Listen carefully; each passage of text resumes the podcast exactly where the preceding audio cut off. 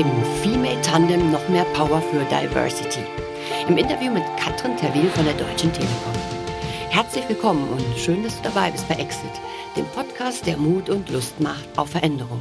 Mein Name ist Elke, Elke Sander und ich bin Initiatorin des Podcasts und Bloggesins Exit, bei dem sich alles ums Aussteigen, Umsteigen und vor allen Dingen um Mut zu dir selber dreht.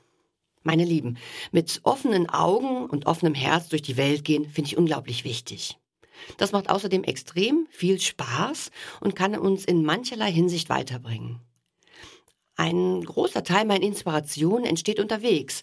Antworten auf Fragen, die mir seit Tagen durch den Kopf schwirren, kommen durch zufällige Erlebnisse und Begegnungen in mir auf. Die Krönung ist für mich in diesem Zusammenhang, so Menschen zu begegnen, die ich sonst wohl nie kennengelernt hätte. Von einem solchen Fall berichte ich euch in diesem Podcast besser. Ich habe ihn bzw. sie gleich als Gast eingeladen. Katrin Terwil.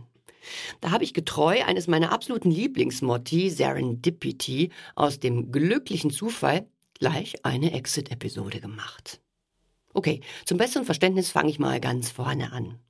Wie komme ich auf Katrin und warum passt sie so gut zu Exit? Auf LinkedIn bin ich über den Post einer jungen Frau gestolpert, die sich entschieden hat, ihre Führungsposition in einem Tandem zu teilen, um mehr Raum für sich und andere Tätigkeiten zu haben. Das traut sich längst noch nicht jede bzw. jeder und schon gar nicht in so jungen Jahren. Hat man nicht oft Angst davor, so eine Entscheidung könnte zu einem Karrierekiller werden? Allein das hat mich neugierig gemacht. Was und wer steckt dahinter? Beim weiteren Stöbern entdecke ich, dass Katrin eine eigene psychotherapeutische Praxis in Berlin-Kreuzberg hatte und jetzt seit 2021 Vice President Diversity, Equity and Inclusion bei der Deutschen Telekom ist. Wenn das mal kein Change-Prozess ist. Check. 100% passgenau Exit. Und außerdem sind Schlagworte wie Diversity, Equity and Inclusion zwar in aller Munde, aber sind wir einmal ehrlich, fragen wir uns nicht alle des Öfteren, ob das in Unternehmen in der Praxis wirklich gelebt wird? Und wenn wie?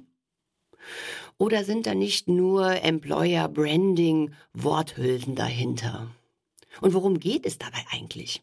Gleich werdet ihr mehr dazu erfahren. Auch unser Mut, immer einmal wieder ins kalte Wasser zu springen, wenn der Bauch sagt, los, jetzt oder nie, verbindet Katrin und mich und darf euch vielleicht etwas inspirieren. Katrin ist zum Beispiel von Berlin nach Köln gezogen, ohne dort schon einen Job zu haben. Kölle ging ihr schon viele Jahre durch den Kopf und im Berliner Homeoffice fiel ihr die Decke zunehmend klaustrophobisch auf den Kopf. Zufällig wird sie dann im Januar 21 von ihrer Schwester gefragt, sag mal, kennst du jemand, äh, der zur Zwischenmiete in der Kölner Wohnung einer Freundin wohnen würde? Und Katrin sagt kurz entschlossen, ja, ich.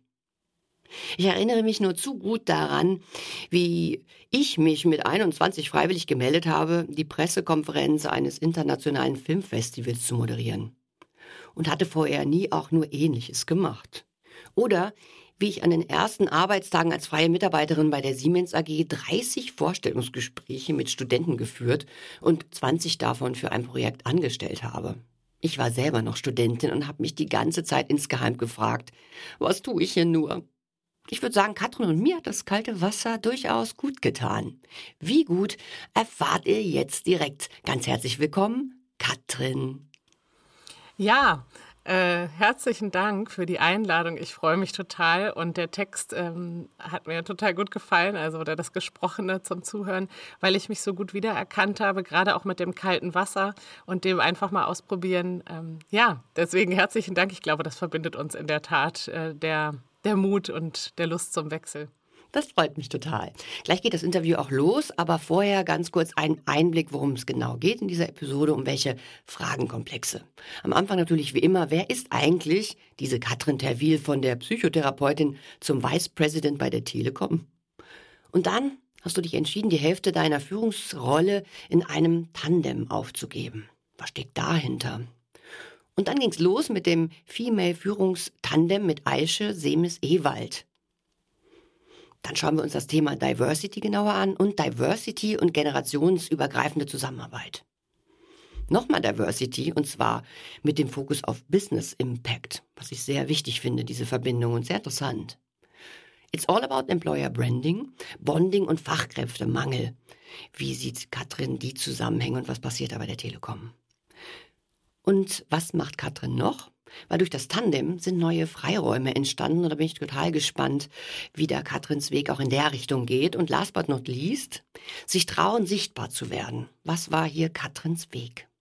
Jetzt geht's aber wirklich los mit, wer ist eigentlich diese Katrin Terwil, die Frau, die einmal Psychotherapeutin in Kreuzberg war und jetzt Vice President, bedeutet in dem Fall Leitung des Diversitätsmanagements bei der Deutschen Telekom. Was treibt dich an? Liegt dir besonders am Herzen? Ist ganz Katrin Terwil. Ja, das ist eine gute Frage, denn für viele Außenstehende ähm, sieht mein Lebenslauf immer so ein bisschen bunt aus oder ungewöhnlich und für mich gab es eigentlich immer den roten Faden. Und der ist, ja, dass es Menschen gut geht, dass sich Menschen wohlfühlen, dass sie ihr Potenzial entfalten können, auch in ihrer Unterschiedlichkeit. Und auch Gerechtigkeit hat mich schon immer ganz ähm, viel beschäftigt. Also schon als Kind in der Grundschule habe ich mich ähm, manchmal furchtbar beschwert, wenn ich irgendwas unfair fand ähm, oder mich für Tierrechte eingesetzt und so weiter und so fort. Also so dieses Gerechtigkeitsthema war schon immer meins. Ich hatte auch viele männliche Freunde, also so als ich klein war und wollte immer genau das dürfen und machen, was die auch machen, auch wenn das die typischen Jungspiele waren. Also wieso diese gleichen Chancen, aus welchen Gründen auch immer, war schon immer mein Thema. Ja, das verstehe ich, das verstehe ich.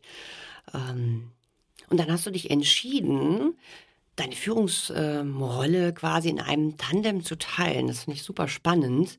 Was waren denn die Beweggründe dahinter und auch ähm, was war der Weg dorthin?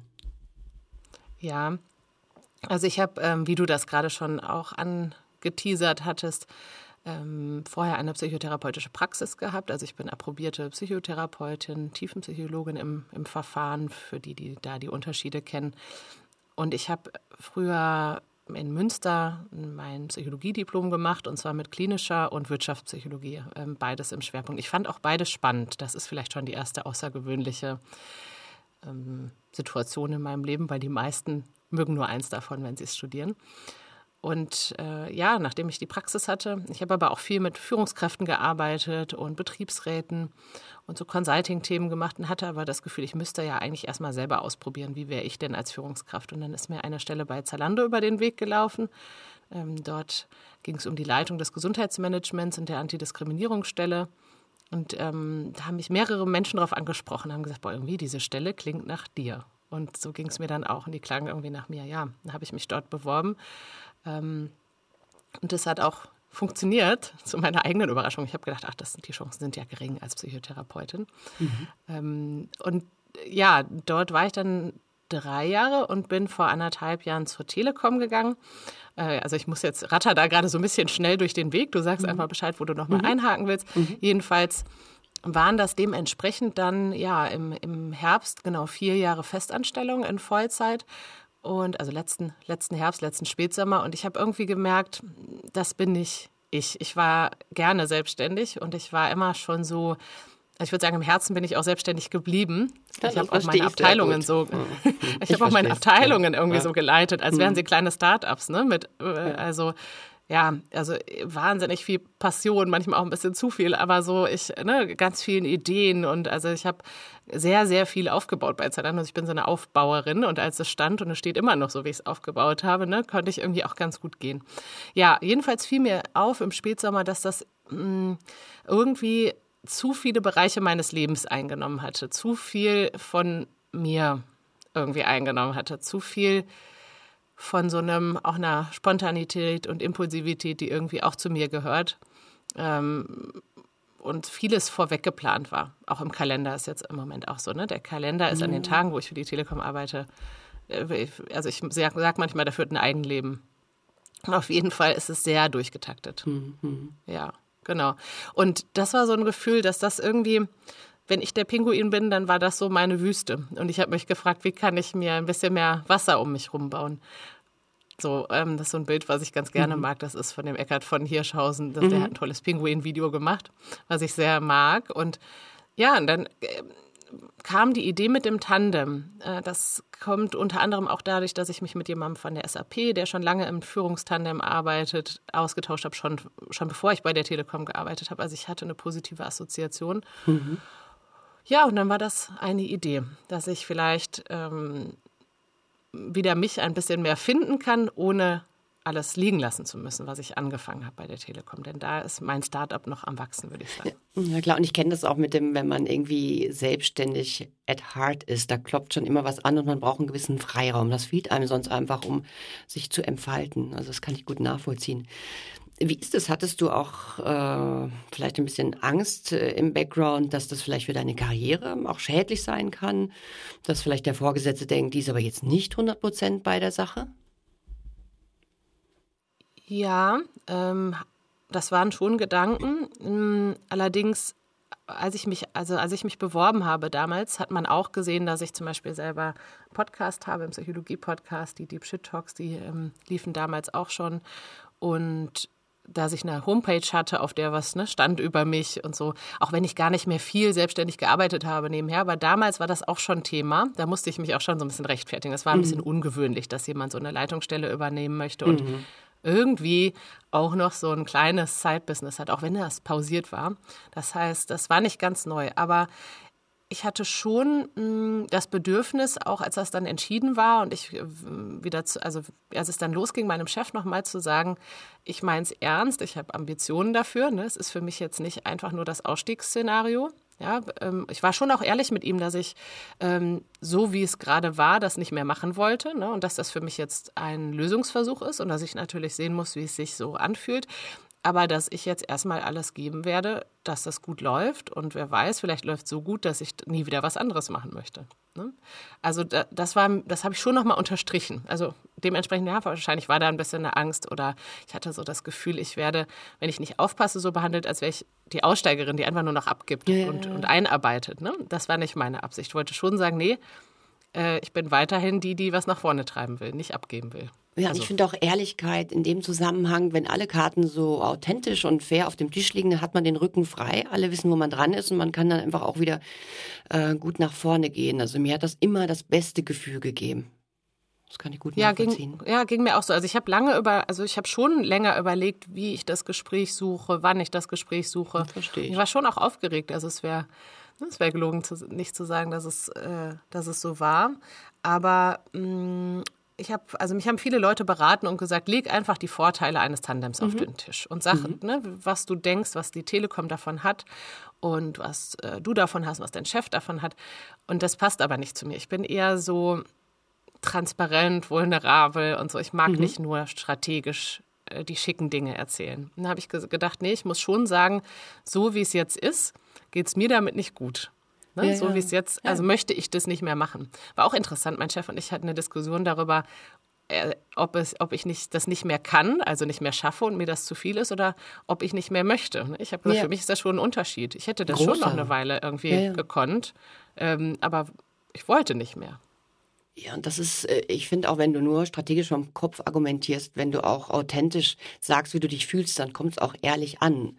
Äh, und dann steht schon, schwebt doch irgendwie energetisch was im Raum. Und wie hat dein Chef dann reagiert? Also ich finde die Diskussion sehr, sehr interessant und, und äh, spannend. Hat er den Unterschied verstanden? Letztendlich, wie du sagst, ich möchte nicht, möchte noch was anderes, aber ich bin letztendlich auch bei euch dabei.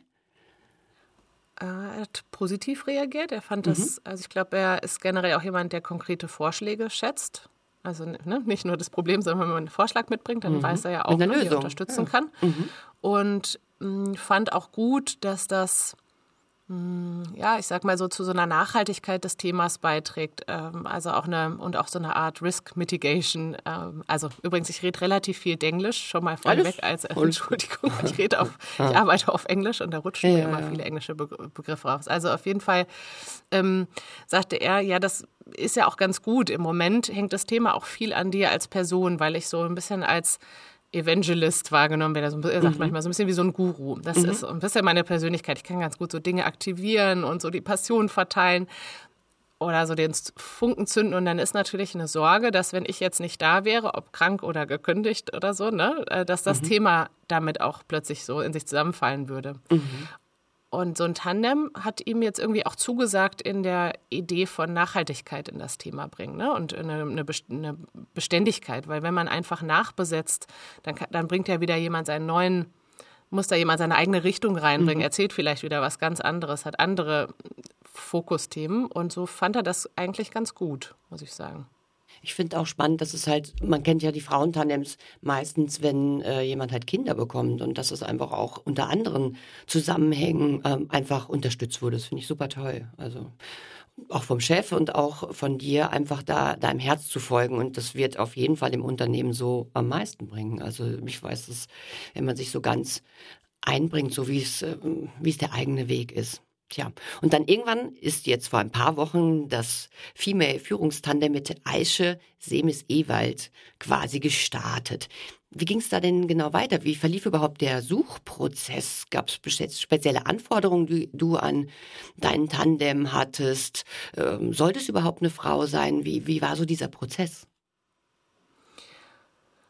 Also es hätte jetzt aus meiner Sicht keine Frau sein sollen. Also ich mhm. hätte auch total gerne das Diversity Management zusammen mit einem Mann geleitet. Ähm, mhm. Also ne, ich mhm. versuche schon auch meine eigenen Teams auch divers aufzustellen, sofern ja. das möglich ist in ja, den Einstellungssituationen. Da kommt es ja auch ein bisschen darauf an, darf ich extern einstellen, wie viele Möglichkeiten habe ich. Ne? Ähm, aber das war immer mein Anliegen. Nur in dem Fall es ist ja kein Team, was ich zusammenstelle, es ist keine Kollegin oder kein Kollege, den ich gesucht habe, sondern meine zweite Hälfte. Und deswegen in dem Fall ähm, musste noch mehr das Geschlecht hinten anstehen und es ist eher so wichtig, dass das wie so ein Schlüssel-Schloss, ne? Puzzleteil mhm. Yin und Yang mhm. Genau. zusammenpasst. Und mir war wichtig, dass so meine Stärken und Schwächen äh, gespiegelt also, ne, sind. Also dass, dass das, was ich nicht so gut kann, was mir nicht so viel Freude macht, mhm. bestenfalls die Person gerne macht und andersrum. Ne? Dass vielleicht das, was ich gut kann und was ich zu mhm. bieten habe, dass ich das damit vielleicht das Tandem bereichern kann. Und ähm, der Suchprozess, ja, intern gab es ganz viele auch Interesse und ganz viele ähm, Bewerbungen aus ganz vielen verschiedenen Businessbereichen, auch von Männern und Frauen. Und es gab ein paar wenige externe Bewerbungen, die kamen. Ich habe jetzt nicht groß die Werbetrommel gerührt, mhm. aber ich habe so ein paar Menschen, die, von denen ich wusste, dass sie beruflich auch schon mal das Diversity Management irgendwo geleitet haben. Ne? Die hatte ich mhm. so angepinkt, habe gesagt, könnt ihr euch das vorstellen? Und die Aisha hat eben vorher bei Wayfair das Diversity Management geleitet. Mhm. Das war mir zum Beispiel neben dieser Ergänzung der Stärken total wichtig, weil es ist was anderes, Interesse an einem Thema zu haben oder sich ehrenamtlich zu engagieren oder das wirklich mal geleitet zu haben und dafür ja, verantwortlich ja, gemacht worden zu sein ne? und sich überlegt haben zu müssen, welche Programme funktionieren.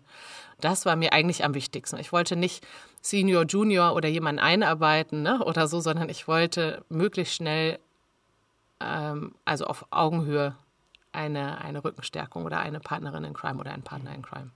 Ihr hattet ja. ja auch mal zusammengearbeitet, oder? Ich habe mir auch gefragt, das ist wirklich auch ein Fall von wirklich tollem Female Networking und gegenseitig sich da empowern. Wart ihr nicht mal Kollegen auch? Also, dass du auch wusstest, wie sie so arbeitet?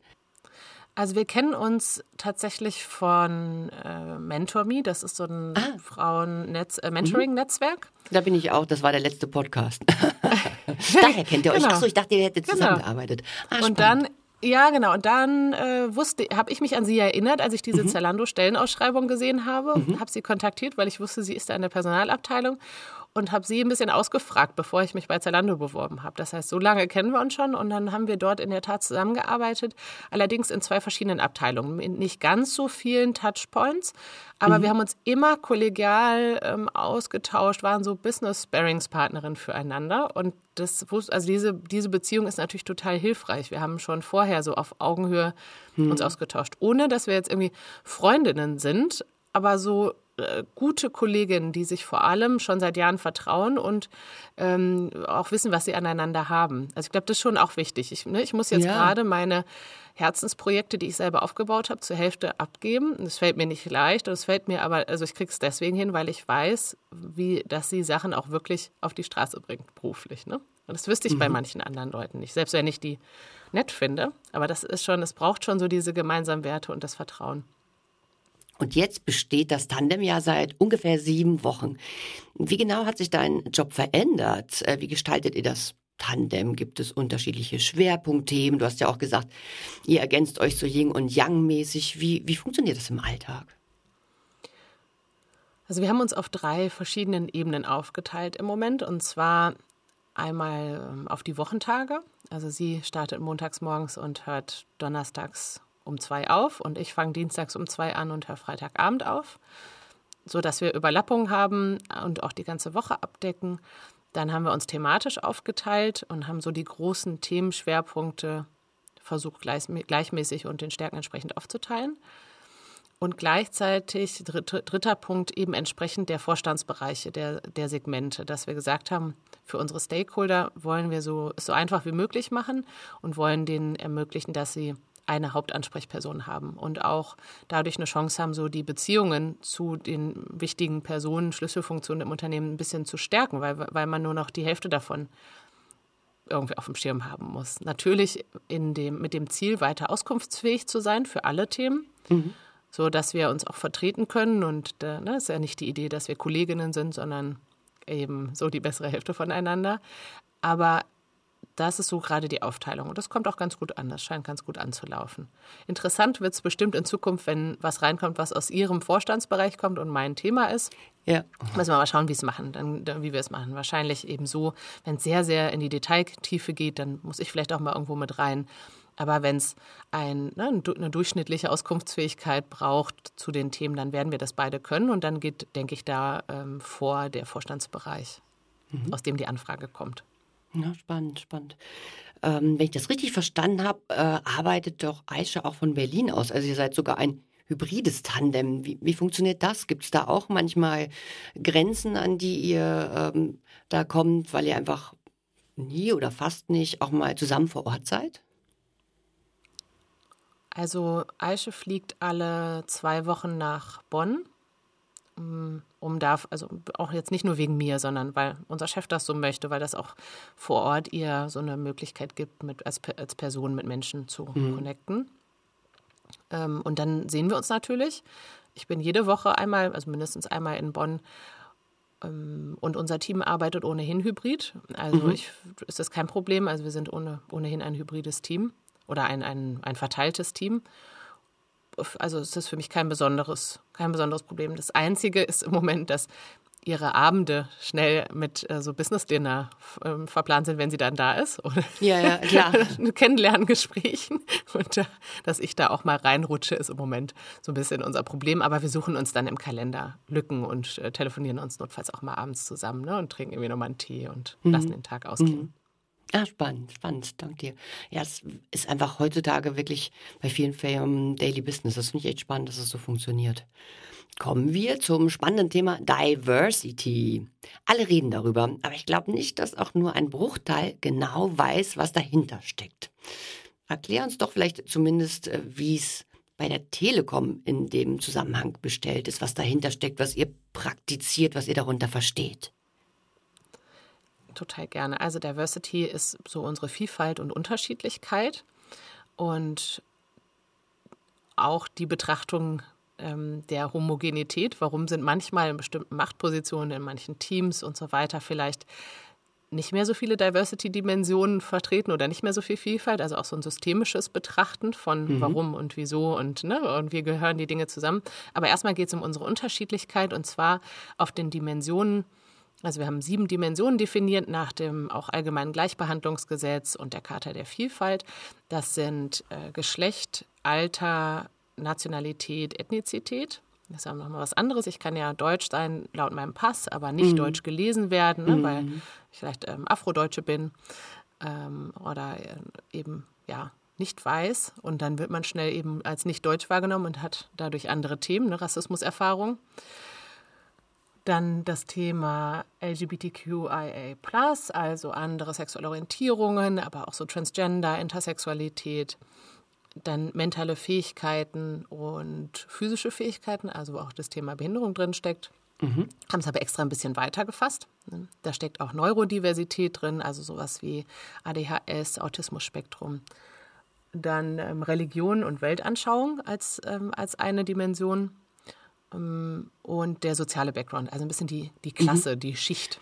Ja? Mhm. Also so das Klassische, der, das Arbeiterkind oder wenn man irgendwie sehr arm aufgewachsen ist, also so finanzielle und mhm. ähm, ja, die, der Bildungsbackground. Und das sind ja alles Dinge, die man nicht oder nur sehr wenig beeinflussen kann. Das mhm. ist so ein bisschen die Geburtslotterie. Und die Frage ja. ist, wie beeinflusst die Geburtslotterie unsere Chancen auf Karriere? Und ist es wirklich so, dass jeder seines Glückes Schmied ist und dass man sich nur anstrengen muss? Oder gibt es doch auch bestimmte Hürden, die für die einen Menschen mehr und für die anderen weniger zutreffen? Ja, und deswegen betrachten wir genau diese sieben Dimensionen. Es gibt ja auch noch mehr Dinge, in denen wir mhm. unterschiedlich sind. Ja, klar ähm, äh, zum Beispiel auch unsere Fähigkeiten oder was wir studiert haben, aber da haben wir einen deutlich größeren Einfluss drauf. Da hat man auch das Unternehmen ein bisschen Einfluss drauf. Ne? So kann sich kann ja so Rescaling, Upskilling-Programme machen. Ich finde allein das heißt, diese sieben Dimensionen, das ist ein riesiger Bogen, wo ich denke, da braucht es X Tandems, äh, das zu verfolgen und, und ist ja nicht nur Beobachtung, ihr wollt ja auch einwirken, damit Un Ungleichheit sich verändert, denke ich. Also das hat sich wahnsinnig anspannt. Also ich hatte, hatte dies, diese Bandbreite so überhaupt nicht im, im Hinterkopf, muss ich ganz ehrlich sagen. Ja, heißt auch, und das ist mir nochmal wichtig zu betonen, dass natürlich Diversity auch für Männer da ist, ne? weil Männer haben ja. auch auf alle diesen sieben Dimensionen mhm. irgendeine Ausprägung. Ne? Sie haben ein Geschlecht, sie haben ein Alter, sie haben eine Nationalität, sie haben eine Ethnizität und so weiter und so fort. Ähm, und es geht eben nicht bei Diversity Management nur um unterrepräsentierte Gruppen, ne? sondern äh, auch um generell so eine Vielfalt. Und es ist eben auch spannend, sich zu fragen, wo sind denn zum Beispiel Männer unterrepräsentiert in der Sorgearbeit oder beim Thema äh, Prävention, Gesundheit. Es gibt eine viel höhere Suizidraten unter den Männern. Woran liegt das und was können mhm. wir dagegen tun? Das sind auch Diversity Management Fragen. Immer wenn man das Gefühl hat, da gibt es irgendwie systemische Hürden für eine Gruppe, woran liegen die und was können wir tun, um die einzureißen? Ich finde es super wichtig, dass du das Thema Männer so auch noch äh, quasi mit zur Sprache bringst, weil manchmal in manchen Diskussionen geht es für mich fast, äh, hört sich fast wie nach einer zumindest immer ein Bashing oder eine Ausgrenzung von Männern und es sind ja alle gehören dazu. Das finde ich einfach wirklich ganz, ganz wichtig. Du schreibst über dich und dein Diversity-Team bei der Telekom, dass ihr 22 extrem viel geschafft habt. Unter anderem beim Vorstand wart, mit den Top 50 Führungskräften gearbeitet und Aktionspläne pro Diversity-Dimension erarbeitet habt. Kannst du in ein paar Stichworten erklären, was da genau passiert? Also ich weiß, es ist ein riesiges Feld ist, vor allen Dingen seitdem du mir die Dimension gerade erklärt hast oder uns. Aber vielleicht hast du so ein, zwei konkrete Themen, Maßnahmen im Alltag, dass wir uns mal vorstellen können, was machen so Diversity Manager? Genau, also wir waren beim Vorstand und haben da nochmal, also es gab schon vorher ein Diversity Management bei der Telekom. Also mhm. wir waren äh, durch den Thomas Sattelberger auch die erste Firma, die sich freiwillig eine Frauenquote gesetzt hat. Also es gab mal ein sehr großes Diversity Management. Dann gab es so eine Zeit, da ist es wieder ein bisschen abgeflaut und mit der Birgit Bude, der aktuellen Personalvorständin, ne, gab es nochmal so einen mhm. neuen Schwung. Die ist auch noch nicht ganz so lange da. Das heißt, ich kam und musste erstmal sagen, was verstehe ich eigentlich auch unter Diversity Management? Was möchte ich vorantreiben? Wie sieht das für mich aus? Wie definiere ich das? Und diese sieben Dimensionen zum Beispiel, das ist für, die, für viele bei der Telekom neu. Da musste ich auch erstmal Verständnis für schaffen. Und auch das Thema Inklusion, also zu sagen, es geht nicht nur darum, dass wir bunt äh, gemischte Teams haben, sondern dass sich Menschen wohlfühlen und das Gefühl haben, die Welt herum, die Welt um mich herum hat mich mitgedacht. Mhm. Sowohl im Miteinander als aber auch wirklich im Anfassbaren. Also gibt es vielleicht einen Gebetsraum oder Gibt es auch, auch alkoholfreie Getränke auf den Events? Oder gibt es vielleicht eine genderneutrale Toilette? Wenn ich, ich finde diesen Satz ganz kurz, die Welt um mich herum hat mich mitgedacht, finde ich total schön. Also es, geht so richtig ins Herz, finde ich total schön, den Ausdruck. Ja, merken. es gibt ja auch dieses ne, Inclusion, also Diversity ist, wenn man zur Party eingeladen wird, aber Inclusion, wenn sie wenn sie deinen Song spielen oder wenn du auch zum Tanzen aufgefordert wirst. Ne? Also weil du, kann, du kannst dann keine Leute einladen, aber dann ne, sitzen sie in der Ecke rum. Die Zuhörer also sehen uns nicht, aber wir strahlen gerade dabei, irgendwie sehe ich. Das ist wirklich total schön, schön auf dem Punkt erfahrbar, wie du das erzählst. Finde ich toll. Ja, weil ich finde, es Unternehmen heutzutage sagen schnell, ja klar, wir machen unser Logo Regenbogenfarben mhm. und, äh, äh, und natürlich, wir sind respektvoll miteinander. Aber was das heißt, wenn man wirklich Menschen mitdenkt und das System auch für sie passend macht, bedeutet eben, dass man ähm, IT-Prozesse umstellen muss. Zum Beispiel, dass äh, eine, eine nicht-binäre Geschlechtsoption einfügen muss. Ne? Mhm. Dass es eben nicht nur Herr und Frau in der Anrede gibt oder in den Stammdaten im, in den, ähm, in den HR-Systemen. Oder dass man sich fragt, bieten wir eigentlich auch veganes Essen in der Kantine an mhm. oder sowas, ne? solche, mhm. solche Themen.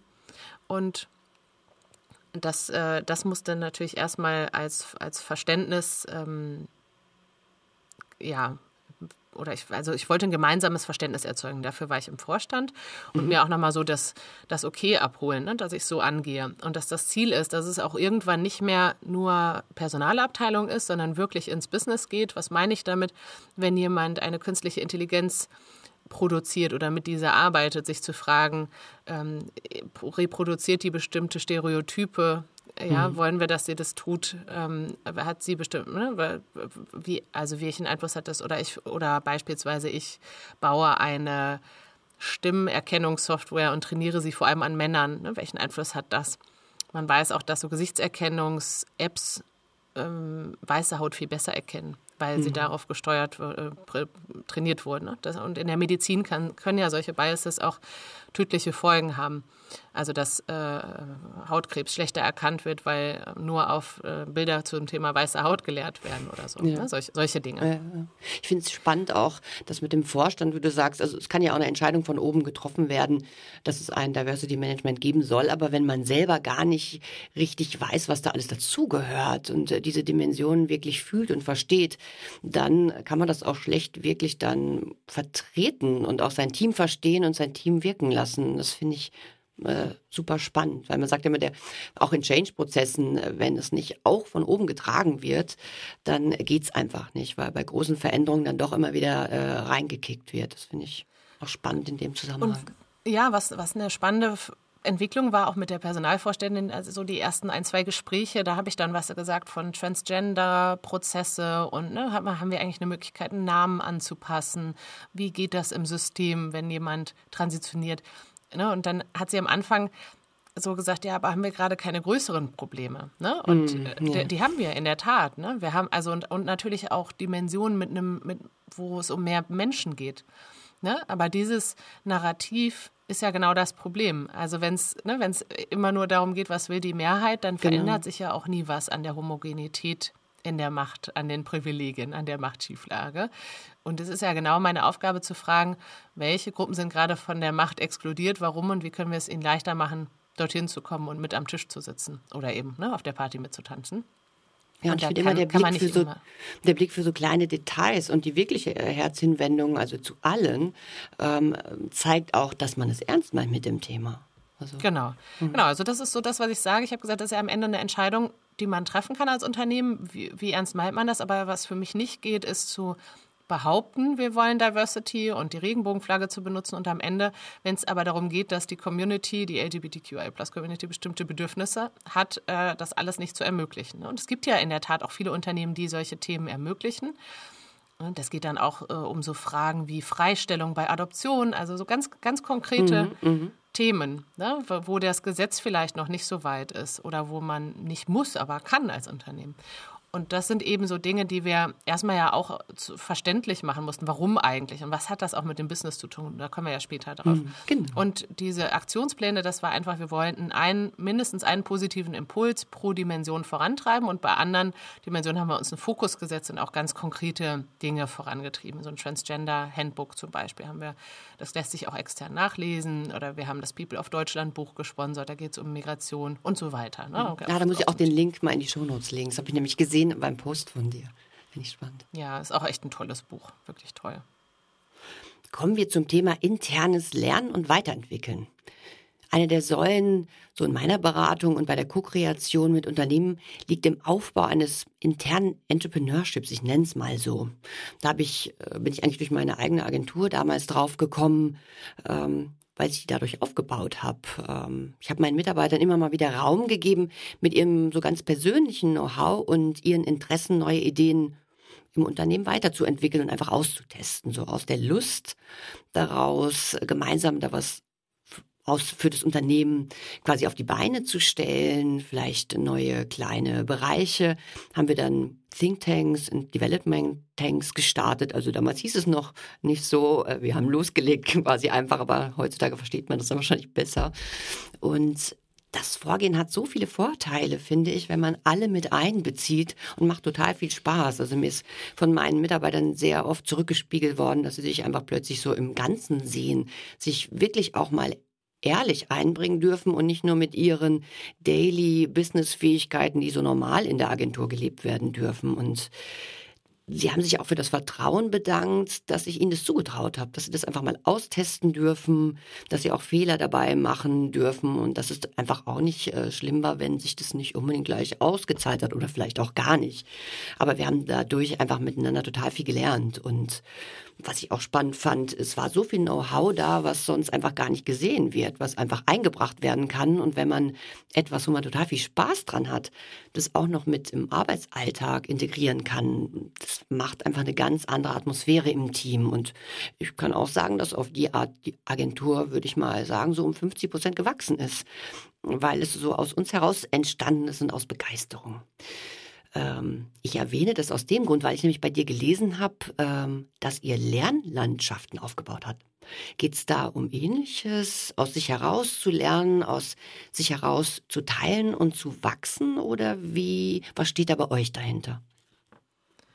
Ja, also wir wollen in der Tat Lust machen auf das Thema ähm, und äh, bauen auch gerade das erste barrierefreie, nicht nur barrierearme Training der Telekom als E-Learning, so als Startpunkt zum Thema Diversity.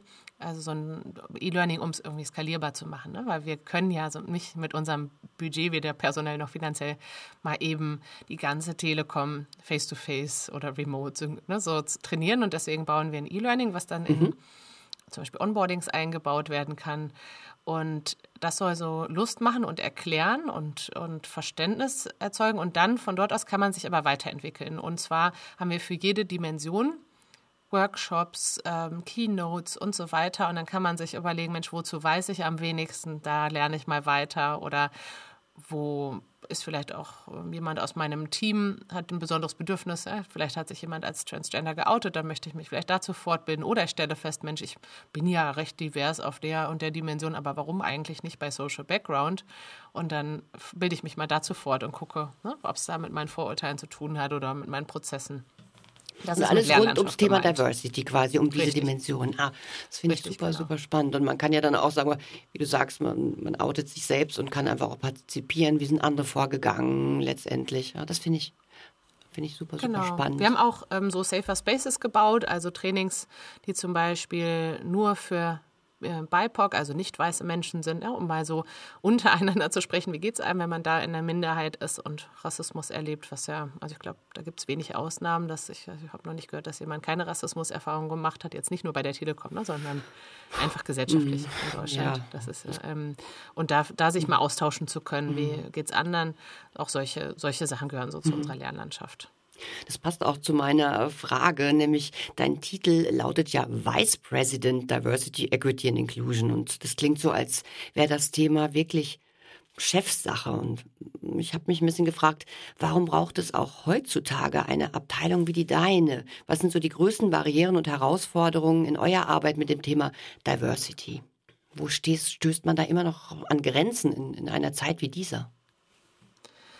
Also es braucht ähm, schon eine Stelle, die das Ganze thematisch strategisch zusammenhält und eigentlich am besten sogar auch noch mal mindestens eine richtig gute Projektmanagementstelle pro großer Business-Einheit, weil ähm, am Ende muss der, der Wandel natürlich getrieben werden von äh, jedem und jeder Einzelnen. Ne? Also, also jeder, jeder trägt dazu bei. Jeder kann diskriminieren, jeder kann inklusiv handeln, jeder trägt Entscheidungen für die eigene Produktentwicklung und kann den Arbeitsplatz gestalten und, und, und.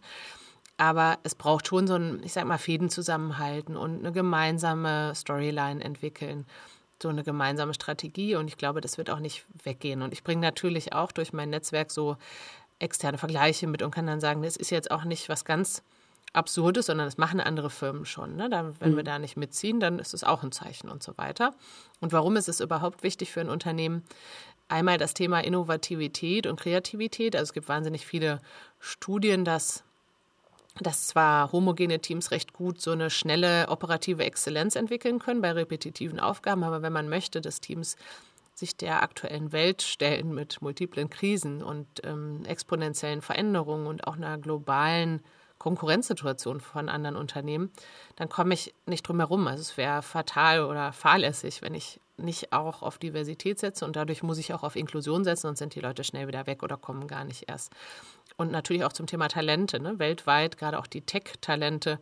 Ähm, das ist eine Frage, die ja später von dir auch nochmal kommt, ähm, mhm. aber das, das da schon mal mitzunehmen, dafür muss ich mich damit auseinandersetzen, sonst bin ich schneller, als mir lieb ist, abgehalftert und, ähm, und es will keiner mehr zu mir kommen oder bei mir bleiben. Jetzt aus deinem psychologischen und beruflichen Background heraus, was denkst du, macht uns Menschen auch in modernen Zeiten wie diesen immer noch so viel Angst vor hm, Diversität, also vor dem Leben mit Andersartigkeit und Vielfalt? Also zum einen habe ich das Gefühl, es ist manchmal auch schlicht Unwissenheit, also sich damit wirklich noch nicht auseinandergesetzt zu haben. Also ich brauchte selber auch, ich habe mal einen ganz tollen Workshop gemacht und der ist mir so, ja, irgendwie in die DNA übergegangen, dass ich gar nicht mehr anders kann, als das Thema mitzudenken. Aber diesen Workshop brauchte ich irgendwie auch. Ich bin auch relativ homogen aufgewachsen. Ich komme vom Niederrhein, äh, ich weiß nicht, wer so den Niederrhein kennt, zwischen Ruhrgebiet und den Niederlanden. Das, äh, das ist irgendwie so ein, ist jetzt nicht irgendwie der, der Melting Pot der Diversität Deutschlands. Und ähm, das heißt, ich brauchte auch so einen, so einen, so einen Wachauf-Moment. Wenn man den nicht hatte, dann kann man ja schnell auch sich mit den Themen überfordert fühlen. Da sind auch viele Vokabeln dabei. Auch ich habe heute wieder Vokabeln benutzt, die vielleicht nicht alle Menschen kennen. Und hm, da geht es auch viel, ist auch viel Emotion und Sensibilität drin. Ja, man kann schnell, kann schnell das Gefühl haben, was falsch zu machen. Jetzt darf ich ja gar nichts mehr sagen, mir wird was verboten oder mir wird was weggenommen, von meiner Macht geht was weg. Ne? Und ähm, schnell ist auch ein Gefühl von Vorwurf da, dass wenn ich sowas sage, wie es ist nicht jeder seines Glückes Schmied und es hat was mit Glück zu tun, fühlen sich Menschen mhm. schnell angegriffen und sagen, aber ich habe es mir doch hart erarbeitet, hier im Vorstand zu sitzen. Oder ne? jetzt nicht nur Vorstand oder mein, ich habe hier hart für gearbeitet, ich bin auch nicht reich aufgewachsen, man hat mir das alles nicht geschenkt. Ne? So kommt man schnell in so eine Rechtfertigungsposition. Mhm. Und das sind so die typischen Gründe und das gilt es dann eben abzubauen. Klar, ne? Und klar. so eine echte Empathie zu erzeugen. Ja, und auch, mm, ich merke, manchmal verhält man sich äh, nicht Diversität ents entsprechend, weil das Bewusstsein einfach äh, nicht da ist. Also ich bin früher sehr oft ins Englische gegangen, wenn es so aussah, dass jemand dann einfach einen anderen kulturellen Background hat, ähm, wo ich von einem Speaker auf der Bühne mal mitbekommen habe, der in Deutschland aufgewachsen ist, wie diskriminierend er das findet. Und ich war dann ganz berührt und peinlich berührt, weil ich wollte eigentlich höflich sein, aber ich habe dann total verstanden, wie blöd das sein muss, wenn man einfach äh, durch und durch Deutsch ist und hier sozialisiert ist und alle sprechen mit einem Englisch. Und es war mir ja. nicht bewusst. Ich wollte wirklich, ich bin es so durch meine Familie gewohnt oder auch hm, durchs Reisen ähm, Verbindungen schaffen und dann probieren, die gleiche Sprache zu sprechen. Und da habe ich gedacht, Mama mia, an welchen Stellen passiert mir das noch? Ähm, und ich habe es sogar gut gemeint. Und deswegen finde ich das Bewusstsein schaffen, also das war für mich so ein Schlüsselmoment, wo ich dachte, da muss ich für mich selber mal genauer hinschauen. Ich will da wirklich korrekt sein und äh, inkludieren, absolut, weil ich es einfach für mich ganz wichtig finde und auch so erzogen wurde, aber ich mache es oft nicht. Und das fand ich spannend. Ja, so wie die Nachfrage, ne? woher kommst du denn mhm. eigentlich? Ja, genau. Und wenn dann genau. jemand sagt, aus Hamburg, ne, nee, nee, genau. jetzt eigentlich. Oder deine Familie und so. Und das ähm, Problem ist, dass unser, unsere Intention, die ist ja oft gut. Ne? Also die meisten, wenigsten Menschen wollen absichtlich verletzen.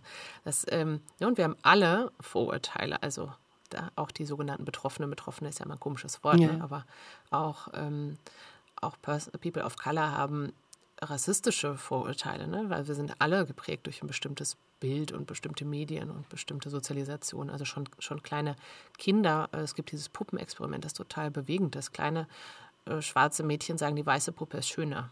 Ja. Okay. Ui. So, ähm, und, äh, und gar nicht erklären können, warum. Ähm, so, aber jedenfalls die Intention ist eben nicht automatisch das, ist äh, ne, gut gemeint ist nicht gut gemacht, das ist, ist so mhm. einfach so. Ja. Und da so eine Balance zu finden, weil man also wenn man sich jetzt gar nichts mehr traut, dann ist ja auch niemandem geholfen, ne? wenn man gar nicht mehr miteinander spricht. Also ja. muss man sich ja trauen, auch mal Feedback zu bekommen. Mensch, das war, hat mich jetzt ein bisschen verletzt oder so. Das ist ja, das ist ja Hauptsache, man begibt sich auf so eine Lernreise, ist sich bewusst, dass es bestimmte Vorurteile gibt, dass man versucht, sich die bewusst zu machen. Man kann die auch nicht abbauen. Ich habe auch solche Momente und das mit der ja, Sprache kenne ich auch. Passiert mhm. mir auch manchmal als Diversity Managerin. Ich denke, es ist einfach äh, wichtig, sich zu trauen, auch in Dialog zu kommen und auch mal Fragen zu stellen. Letztendlich, wie geht es dir in der Position? Wie ist das für dich, damit man auch ein bisschen nachvollziehen kann. Ja. Es gibt noch ein anderes Thema zum Thema Diversität oder ich drücke es für mich so aus, dass, dass ich in meiner Arbeit im Alltag sehr viel mit Kunden auch zum Thema Generationen verbinden arbe, äh, arbeite. Ich weiß gar nicht, ob das zu dem Diversitätssektor gehört, aber es wird ja oft gesagt, dass Z nicht so gut mit den Boomern und wie kriegen wir die zusammen, wie kriegen wir den Transfer, ähm, wie kann man vielleicht neue Reverse-Mentoring-Programme, neue Strukturen schaffen, offene Teams.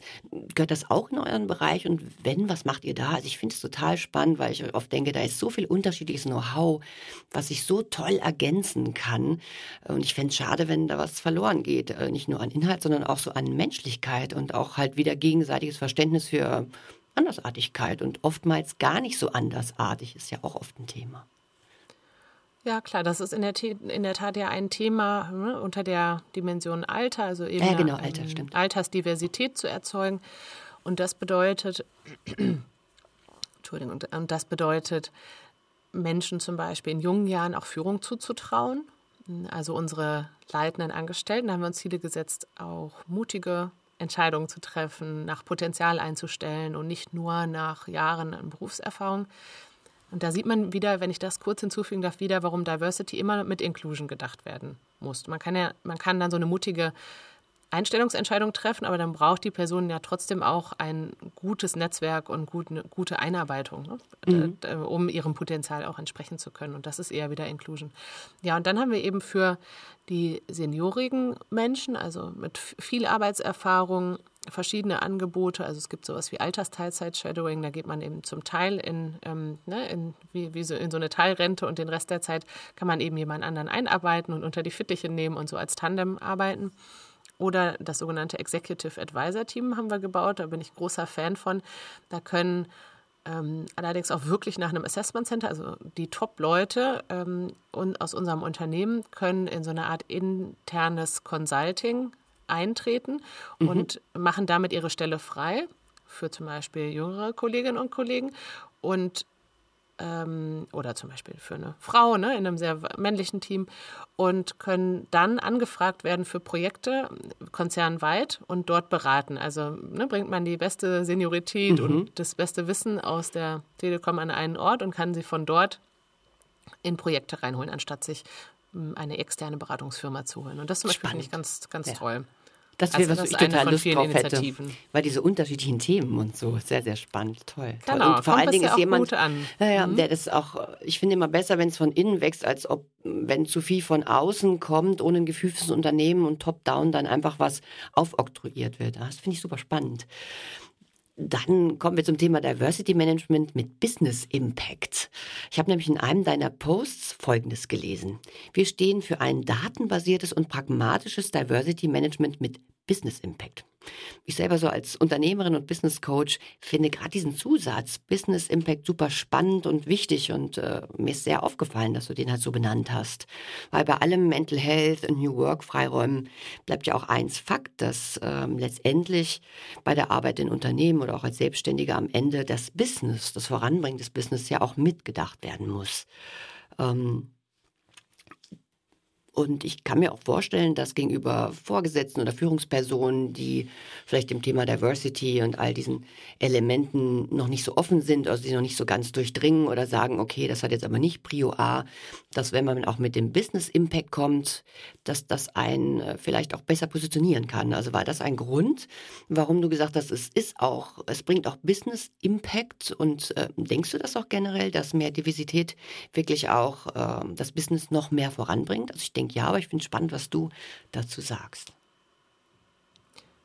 Ja, eigentlich genauso, wie du es beschrieben hast. Ich, ähm, also ich denke, dass das Gott sei Dank, genauso wie Mental Health, was ja früher bei Zalando so mein Thema war, dass das so, ich sag mal, ähm, Win-Win-Situationen sind, wo man Gott sei Dank sich gar nicht so entscheiden muss, entweder oder. Ich finde, manchmal sonst in der Wirtschaft hat man so, also muss so Abstriche machen. Ich finde, bei dem Thema also eine so mentale Gesundheit und sich zugehörig fühlen und irgendwie in einem bunten Unternehmen arbeiten, was, was, ne, wo es gut läuft und man sich wohlfühlt, äh, tut Personen gut, äh, Privatpersonen, aber eben auch der Wirtschaft und dem Unternehmen und dem, dem, dem Business Outcome. Und das ist für mich untrennbar und muss auch so sein, denn ähm, ja, große Unternehmen machen manchmal auch Dinge einfach aufgrund des sozialen Engagements, äh, weil sie Verantwortung wahrnehmen, aber auch das ja auch mit dem Ziel am Ende auch ein bestimmtes Image äh, ne, zu vertreten oder bestimmte Werte und für etwas zu stehen. Also ich meine, das ist in einer kapitalistischen Gesellschaft, äh, das, ist ja, ne, das ist ja keine NGO, sondern es sind Unternehmen, die auf Gewinn ausgelegt sind. Dann ist es auch völlig okay, genau. dass Themen darauf geprüft werden, ob sie irgendwas zum Gewinn beitragen oder sogar schaden. Also ich finde das nicht schlimm. Also mich, mich, es gibt ja Leute, die sind so allergisch berührt und sagen, oh, muss denn alles ein Business Case sein? Aber ich finde das absolut legitim, dass man sich das anguckt und sich das auch fragt. Ich finde, das gehört dazu. Weil am Ende, wenn, ähm, wenn kein Geld reinkommt, dann äh, sind alle Arbeitsplätze mm. ungesichert und dann yeah. hilft es uns auch nichts mehr, dass wir uns da wohlfühlen. Ähm, aber wie gesagt, das schließt sich für mich eben auch nicht aus. Und was ich damit eben auch meine, ist wirklich zu sagen, es ist nicht nur eine Personalabteilungssache, sondern also ein, das Miteinander, sondern richtig auch das Thema Produkte, Produktentwicklungen. Ne, wenn ich ein diverses Team zusammenstelle, werden mit ziemlicher Sicherheit Produkte erstellt, die, auf die sonst niemand gekommen wäre, die wieder neuen Eink äh, neu, neue, neues Einkommen bringen, neue Märkte eröffnen. Ne, also das ist mir, das ist, meine ich auch mit Business Impact. Das, äh, das ist schon auch das, was wir tun und das, wie wir aussehen und was man bei uns kaufen kann, verändern wird. Das ist vielleicht auch manchmal so eine deutsche Unart, das mit dem oh, Geld, irgendwie ist es doch nicht, ähm, man fühlt sich schlecht, wenn man zu viel verdient oder hat man das verdient und es kann doch einhergehen letztendlich und mit dem, was man verdient, kann man auch wieder Gutes bewirken letztendlich. Also ähm, dann komme ich noch zu dem Thema It's all about Employer Branding und Bonding und Fachkräftemangel, weil deine Position ist ja auch im HR mit aufgehängt und man liest ja mehr und mehr, dass wirklich gute Mitarbeiter ein extrem rares Gut sind. Hat das auch äh, die Aufgaben im HR-Bereich äh, verändert oder ist es jetzt nicht dein Thema, weil du dich mehr so auf wirklich Diversity und die Dimension konzentrierst? Also es gibt natürlich in so einem großen Unternehmen wie der Telekom Leute, die wirklich auch für ne, speziell für Employer Branding zuständig sind oder ähm, das für das Thema Recruiting. Und das ist jetzt nicht alles bei mir, aber natürlich gleichzeitig spielen die Themen von mir dort eine Rolle. In unserer letzten ähm, Employer Branding Kampagne ähm, Question Today, Create Tomorrow. Ich finde, das passt auch ganz schön. Ja, da mhm, ging es viel auch um Diversity. Ähm, und und das, was ich tue, wenn wir es gut tun, trägt wiederum dazu bei, dass möglichst viele Menschen weltweit bei uns arbeiten wollen und auch gerne bei uns bleiben. Also das geht so Hand in Hand. Ne? Ja, ist spannend. Das ist nochmal ein ganz anderer Aspekt, finde ich, äh, den du halt mit deinem Background im Diversity damit reinbringst. Das finde ich echt sehr, sehr spannend. Ich habe bei dir gelesen, dass du auch ähm, aus dem Grund, oder wir werden es auch schon mal angesprochen, in das Tandem gegangen bist, weil du mehr Raum auch für andere Tätigkeiten haben wolltest, du dir auch vorher letztendlich äh, ja immer verfolgt hast. Ist seit dem Tandem schon was passiert? Äh, kommst du zu den Tätigkeiten von früher? Gehen dir neue Themen, neue Bereiche durch den Sinn, wo du denkst, da möchte ich gern mich parallel experimentieren und was Neues aufbauen?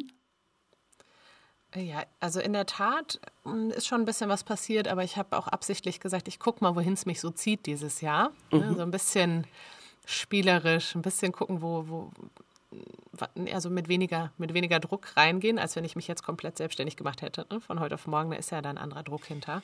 Dann und Raum haben, dass dann vielleicht mal was Neues entstehen kann, genau. wo man gar nicht vorher dran gedacht hat. Ne? Genau, richtig. Mhm. Und ähm, ja, wir haben unseren, unseren Psychologie-Podcast, die Deep Shit Talks, ähm, nochmal so ein bisschen überdacht und neues, ein bisschen anderes Konzept, anderes Cover, andere Musik und so weiter. Ähm, das ist äh, das erste gewesen. Und ähm, als zweites so meine Dinge, die ich privat anbiete, ne, anbiete und zwar einerseits Coaching. Ähm, und da ich ja meines Wissens die einzige Psychotherapeutin im Dachraum, wenn nicht sogar weltweit, ich habe wirklich noch niemanden anderen getroffen, bin, die auch mal leitende Angestellte war oder aktuell sogar noch ist, also ne, Executive, jetzt mhm. nicht einfach nur Führungskraft irgendwo. Für die, die nicht wissen, dass es da einen Unterschied gibt, ne, sind halt so das, so das Top-Management in den großen Firmen. Da sind auch ein bisschen andere Verträge hinterlegt. Jedenfalls glaube ich, dass ich damit andere leitende Angestellte nochmal anders unterstützen kann in Identitätskrisen, in psychischen Krisen. Ne? Vielleicht auch die Dinge, die typischerweise nicht so bei anderen Business Coaches liegen, so wie kann ich mich jetzt selber noch besser managen, sondern mal so ein Safe Space, wo kann ich mich einfach erstmal aufgehoben und gehört fühlen und verstanden. Mhm. Ne? Und bei, gerade bei so psychischen Krisen braucht es das auch. Da kann man nicht sofort mit den praktischen Tipps umgehen. Ähm, und da hat es auf jeden Fall jetzt auch schon erste Prozesse und Anfragen gegeben. Ähm, ich bin gerade dabei, so ein bisschen ich sag mal, Online-Produkte aufzubauen. Also ich habe so ein paar Templates und Checklisten geschrieben und die würde ich gerne auch zugänglich machen, dass man sich die gegen ein kleines Entgelt irgendwie runterladen kann. Also es einfach ein bisschen schöner aufbereiten, ne? so mhm. das, mhm. das Wissen zugänglich zu machen. Und zu guter Letzt so Keynotes und Speaking. Ähm, ich werde auch manchmal nach Workshops gefragt, aber gerade das Thema Keynotes ist gerade für mich spannend. Das habe ich vorher schon gerne gemacht habe ich auch virtuell viel gemacht, aber jetzt nach der Pandemie da nochmal einen neuen, also den nächsten Schritt zu machen. Mhm. Wow, das ist eine große Bandbreite, super spannend. Ähm, bin mal gespannt, wo dann so Schwerpunkte sein werden und wie sich das weiterentwickelt. Ähm, wir haben noch das Thema, sich trauen, sichtbar zu werden. Ähm, das Thema hattest du auch in unserem Vorgespräch wirklich selber angesprochen und ähm, dass es ein Weg für dich dorthin war. Wenn ich betrachte, wie absolut professionell du auf LinkedIn auftrittst, kam bei mir dann schon die Frage auf, äh, oder drei Fragen in dem Zusammenhang. Was fiel dir schwer daran, dich in der Öffentlichkeit so klar zu zeigen und warum hast du es trotzdem gemacht? Und hast du vielleicht auch ein paar Tipps, ähm, dass man sich einfach Schritt für Schritt raustraut und wie kann da der Weg sein? Also ich glaube, ich hatte zwei Haupthürden und zwar einerseits dass in der Psychotherapie, gerade in der tiefenpsychologischen, immer von der sogenannten Abstinenz gesprochen wird, dass man ganz wenig über sich zeigt und ganz wenig über sich erzählt. Und als ich anfing zu arbeiten, kannten Menschen nicht mal meinen Vornamen. Da stand immer Carter Wiel auf meinem Namensschild, als ich noch in der Psychiatrie gearbeitet habe. Und wenn man gefragt wurde, ne, wo leben Sie denn eigentlich oder wie ist Ihre familiäre Situation, hat man eher beigebracht bekommen, dass ähm, aus, der, aus Professionalitätsgründen, das wird jetzt den Rahmen sprengen zu erklären, was mit mhm. therapeutischer Abstinenz gemeint ist, aber das eher abzuwiegeln und dann mich auffindbar zu machen. Ah ja, und übrigens auch dann die Sorge, gefunden zu werden. Also meine Privatadresse habe ich sehr geschützt und äh, weil, es auch, weil ich auch mit Menschen mit Schizophrenien gearbeitet habe, die können in Wahn kommen ne, und irgendwie auch, das kann auch mal gefährlich werden. Und dann auffindbar zu sein als Privatperson mit einer Telefonnummer vielleicht oder mhm. einem mhm. Impressum und, und, und, das fand ich schon komisch als eine Hürde. Und die zweite Hürde ist, ich habe ähm, relativ hohen Anspruch, was so Design angeht und Schönheit und so. Mhm. Da habe ich vielleicht auch so ein bisschen einen Perfektionismus und ähm, das bringt mich dann wiederum aber finanziell in die Bredouille. Wenn man was startet, da hat man da noch nicht das Geld für das alles perfekt aufzuziehen. Das kenne ich sehr gut. ja, ist echt schwierig. Also mich, ja, ja. ich finde selber schöne Dinge, also spricht mich ja. total an. Ich springe ja, darauf an, wenn irgendwo ein tolles Design ist, ja. Ähm, und ja, und musste da feststellen, also ich habe dann da versucht, das entweder selber zu machen in nächtelange Arbeit, ja, oder irgendwie versucht mit, mit Low Budget irgendwas hinzukriegen, was dann doch nicht toll aussah. Und das sind beides so Dinge, die ich natürlich überwinden musste nach und nach und jetzt mehr. Also deswegen wäre ein Tipp, ähm, eher einfach rauszugehen mit einer, mit dem sogenannten Minimal Valuable Product, das, ne, wie man es in der Produktentwicklung macht und damit zu leben, dass das Design noch nicht hübsch ist. Und erstmal zu gucken, interessiert es Leute, kommen die ersten Rückfragen, hören es Menschen. Und dann nach und nach ähm, da besser zu werden. Ich habe auch in letzter Zeit öfter mal mein eigenes Design auf LinkedIn verändert, auch groß verändert, einfach mhm. aus ein bisschen spielerisch ausprobiert, wie geht es mir damit und es wird den Moment geben, da werde ich das nochmal in professionelle Hand geben und dann ähm, steht es dann erstmal ja für die nächsten Jahre, bis man wieder vielleicht was Neues braucht. Aber das sind, ist eigentlich das Hauptlearning. Und ich kann sonst noch das Buch empfehlen von der Tina Steckling, die mit mir den Podcast macht. Die hat ähm, ein Buch geschrieben zum Thema Social-Media-Profile in Coaching, Psychotherapie und Beratung. Ähm, gerade für Menschen, die wie, in, wie, ich in der Situation sind, dass sie da auch ethisch sich fragen müssen, was darf mm, ich, Berufsverband yeah. und, und, und. Und was ist eigentlich unlauter. Ne? Halsversprechen darf man ja nicht machen und so. Ähm, und das hat, ist auch ein tolles Buch zum Reflektieren. Mhm. Da lege ich einfach den Link in die Show Notes. Ich kenne das auch. Ich habe so einen kleinen Spin-off ja äh, vor ein paar Wochen gegründet ähm, oder dem ein Gesicht gegeben gemacht, habe ich schon länger und habe dann tatsächlich das erste Mal selber auf das Logo entwickelt, weil ich gedacht habe, Hauptsache es kriegt einfach mal ein Gesicht, dass die Leute auch wissen, dass ich das mache. Aber äh, sonst habe ich das auch mal von jemandem machen lassen. Vielleicht überarbeite ich es irgendwann nochmal, aber ich irgendwie tut es gut, dass es jetzt auch draußen ist. Ähm, zum Thema Sichtbarkeit hatten wir auch gesagt, ähm, die Shit Talks, da lege ich auf jeden Fall den Link in die Show Notes, dass ihr da auch mal reinhören könnt. Ähm, da geht es, ich glaube, das hattest du schon grob angesprochen, um psychologische Perspektiven von der Psychotherapie, von der Psychotherapie in der Praxis bis hin zur Unternehmenswelt. Also äh, der Link liegt in den Show Notes, da könnt ihr einfach auch mal reinhören. Und äh, warum eigentlich zum Abschluss? Ähm, die Zeit ist tatsächlich wieder davon gerannt. Ich glaube, das ist der längste Podcast, den ich je aufgenommen habe. Ähm, es war einfach so eine, eine extreme Bandbreite an Themen, ähm, die ich absolut wichtig finde für die heutige Arbeitswelt, für die zukünftige Arbeitswelt, aber vor allen Dingen für unser menschliches Miteinander. Also ähm, für mich haben Begriffe und Zusammenhänge eine Kontur bekommen, die ich vorher einfach gar nicht greifen konnte. Und ich finde es so wichtig, dieses ähm, diese Bewusstseinsbildung, die ich hier schon einfach im Podcast erfahren habe, weil nur so ähm, können wir im Alltag auch was ändern und nicht nur bei der Arbeit, sondern auch wenn ich rausgehe und eben jetzt erstmal weiter Deutsch spreche, wenn ich jemand treffe, der äh, halt aussieht, als hätte er einen anderen kulturellen Background. Das finde ich einfach total wichtig und ähm, ich finde es, also ich möchte mich sehr, sehr bedanken für deine Offenheit, auch diese persönlichen Themen, deinen Weg dazu erklären, deine Beweggründe und uns so im Kleinen äh, heranzuführen, was Diversity und was hinter diesen Dimensionen letztendlich steckt. Also vielen, vielen Dank dafür schon mal jetzt an der Stelle. Danke für die Einladung, hat mir großen Spaß gemacht. Dank dir. Ich wollte auch noch mal kurz in eigener Sache sagen, ich habe ja mal angeschnitten, dass ich Unternehmen und auch Einzelpersonen Coachings anbiete. In diesem von mir gerade erwähnten neuen Spin-off, ob äh, Spin-off heißt es. Arbeitsraum ist gleich Lebensraum. Das ist für mich nämlich auch wichtig, dass man sich, wenn man in die Arbeit geht, nicht an der Garderobe abgibt, sondern Mensch bleibt und sein darf. Und da bearbeite ich zum Beispiel mit Kunden und Unternehmen äh, in Co-Kreation. Das finde ich mal ganz wichtig, dass wir zusammen die Themen arbeiten. Neue Kooperationen und Arbeitsformen, gerade auch zwischen Generationen und diversen Mitarbeitergruppen. Die äh, Etablierung von internem Entrepreneurship, äh, das ist einfach ein großes Herzthema von mir, finde ich ganz spannend in Unternehmen auch diese äh, Art des aus sich selbst heraus Lernens ähm, wirklich äh, zu äh, zu implementieren und bewusst zu machen. Auch das Thema flexible Führungs- und auch Teilhabemodelle. Ähm, man muss ja nicht unbedingt immer Chef sein, sondern wenn man sich bei einem Thema gut auskennt, einfach mal zu führen. Das war auch für meine Junioren immer ganz spannend. Und ähm, Kreation ist so ein ganz großes Herzthema für mich. Das heißt, Unternehmen holen mich oft in Situationen, wo New Business entsteht, neue Strukturen, ähm, die Etablierung von ähm, neuer Zusammenarbeit, Change-Prozesse, ähm, weil ich einen ganz guten 360-Grad-Blick auf Themen habe und auch ganz gut ähm, so Kreationsmomente, die stecken bleiben, vorantreiben kann, so mit meinem Background. Auch ich habe ja auch Organisationspsychologie studiert, aber komme ja auch aus der Kreativität, Kreationsbranche auf der von Agenturseite und das macht mir total viel Spaß, dann neue Dinge ins Leben zu bringen und voranzubringen. Also wer mehr darüber wissen will, e.sander.exit-blog.com, können wir uns gerne mal austauschen. Tja, jetzt heißt es aber wirklich, wie immer, am Ende des Podcasts Abschied nehmen und Tschüss für diese Episode zu sagen. Ähm, bis zum nächsten Mal, sag ich, Elke natürlich. Ähm, und vielen, vielen Dank von Katrin auch. Möchtest du am Ende noch was sagen? Ja, ganz herzlichen Dank für die Einladung und vor allem herzlichen Dank für alle, die sich äh, dieses Thema anhören und vielleicht sogar andere ermutigen, das Thema auch anzuhören.